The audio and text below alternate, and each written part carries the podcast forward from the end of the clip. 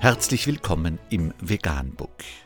Wir liefern aktuelle Informationen und Beiträge zu den Themen Veganismus, Tier- und Menschenrechte, Klima- und Umweltschutz.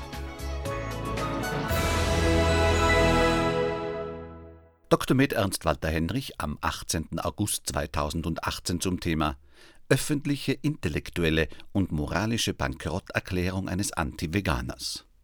Seit Leute nur von der Aufmerksamkeit in den neuen Medien leben können, sind sie zu allem bereit. Ein Beispiel ist dieser Typ, der mit seiner Freundin rohes Kalbsherz auf einem Vegan-Festival isst. Ihn scheint auch nicht zu stören, dass das Fleisch voller Fliegen ist.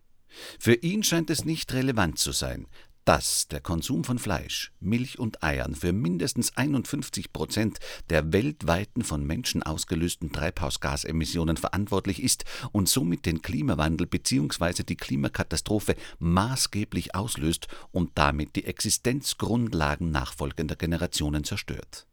Für ihn scheint es nicht relevant zu sein, dass täglich ca. 6.000 bis 43.000 Kinder an Hunger sterben während sich 40 Prozent der weltweit gefangenen Fische, ca. 50 Prozent der weltweiten Getreideernte und ca. 98 Prozent der weltweiten Sojaernte an die Nutztiere verfüttert werden, die zum großen Teil sogar aus den Hungerländern stammen.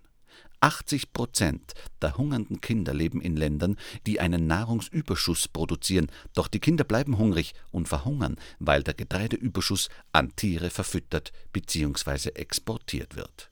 Für ihn scheint es nicht relevant zu sein, dass jeder Tod eines Tieres und die systemimmanente Tierquälerei in der Tierhaltung und Schlachtung wegen eines banalen, ungesunden Geschmackserlebnisses ein unerträgliches und zum Himmel schreiendes Unrecht darstellt.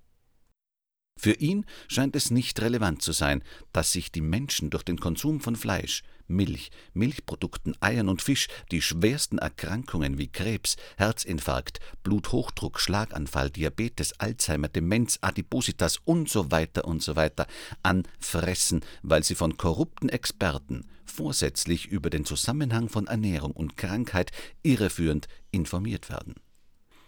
Für ihn scheint es nicht relevant zu sein, dass die Weltgesundheitsorganisation WHO 2015 nach Auswertung von über 800 Studien Fleischprodukte als krebserregend klassifiziert hat.